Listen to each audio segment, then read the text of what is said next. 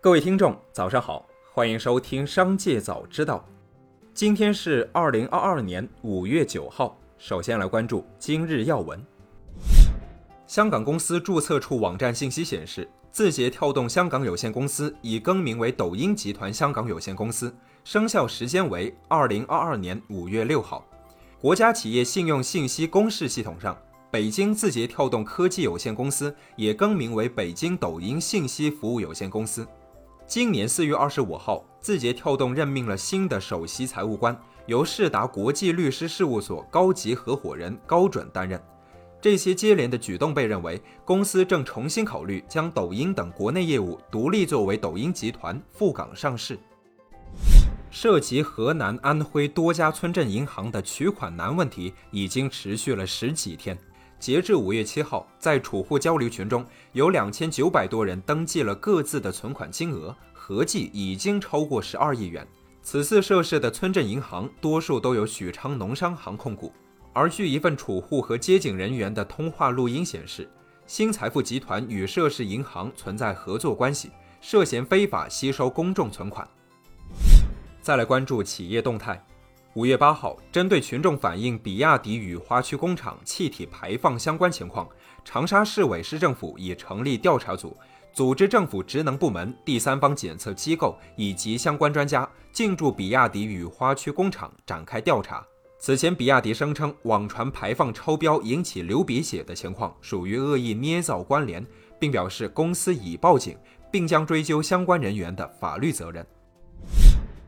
北汽投及现代汽车两家股东联合向北京现代增资，双方各增资约四点七一亿美元，约合人民币三十亿元，共计约九点四二亿美元，约合人民币六十亿元。相关负责人表示，这次增资为北京现代新产品导入、加大新能源汽车领域布局、扩大出口等业务提供有力资金保障。北京现代结合中长期中国汽车市场的变化，计划将产品体系重心逐步由燃油车向新能源车平稳过渡。近日有消息称，德州仪器已裁撤了中国区的 MCU 研发团队，并将原 MCU 研发线迁往印度。德州仪器回应表示，德州仪器中国没有裁撤任何员工。中国是全球最重要的市场，会持续投资中国市场，并履行承诺。可口可乐的股价近期创出历史新高，其复权价在过去一百年中上涨了惊人的五十万倍。可口可乐的生意模式有下列五个特征：一是用强大的产品力和品牌力锁住顾客，并让顾客很难转换消费习惯。二是特别能适应通货膨胀，且提价不会削弱市场份额；三是小成本大生意，销售规模的扩大不需要太多额外的资金投入；四是对管理层依赖小，一个汉堡都能经营的企业；五是世界性企业，不断向全球扩张。接下来是产业新闻，在昆明斗南花卉市场，销售商透露，这几天鲜切花的上市量逐渐增大。部分热门品种价格较往年同期有所上涨，康乃馨今年已经卖到七十五元一把，而去年价格则是三十元。尽管部分热门品种价格上涨，但鲜切花整体价格有所下降。最后再把目光转向海外，英国卫生安全局发布公报说，英国不明病因儿童肝炎病例已增至一百六十三例，没有证据表明这些病例与新冠疫苗接种有任何联系。患者主要出现在五岁以下儿童群体中，这些患者因太小而不能接种新冠疫苗。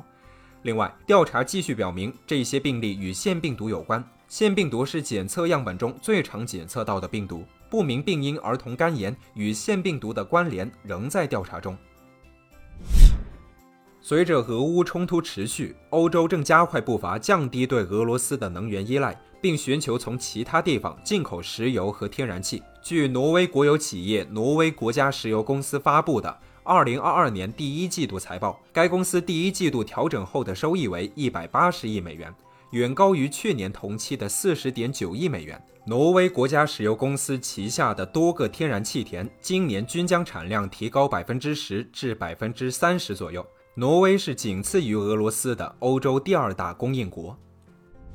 乌克兰农业政策和粮食部副部长维索茨基在电视直播中表示，在战时状态持续期间，乌克兰将对荞麦、大米和燕麦实行出口限制，以免这些产品在乌克兰国内出现短缺。此外，如果还有某种产品供应不足，乌克兰可能会继续扩大限制出口的产品范围。感谢收听，下期再见。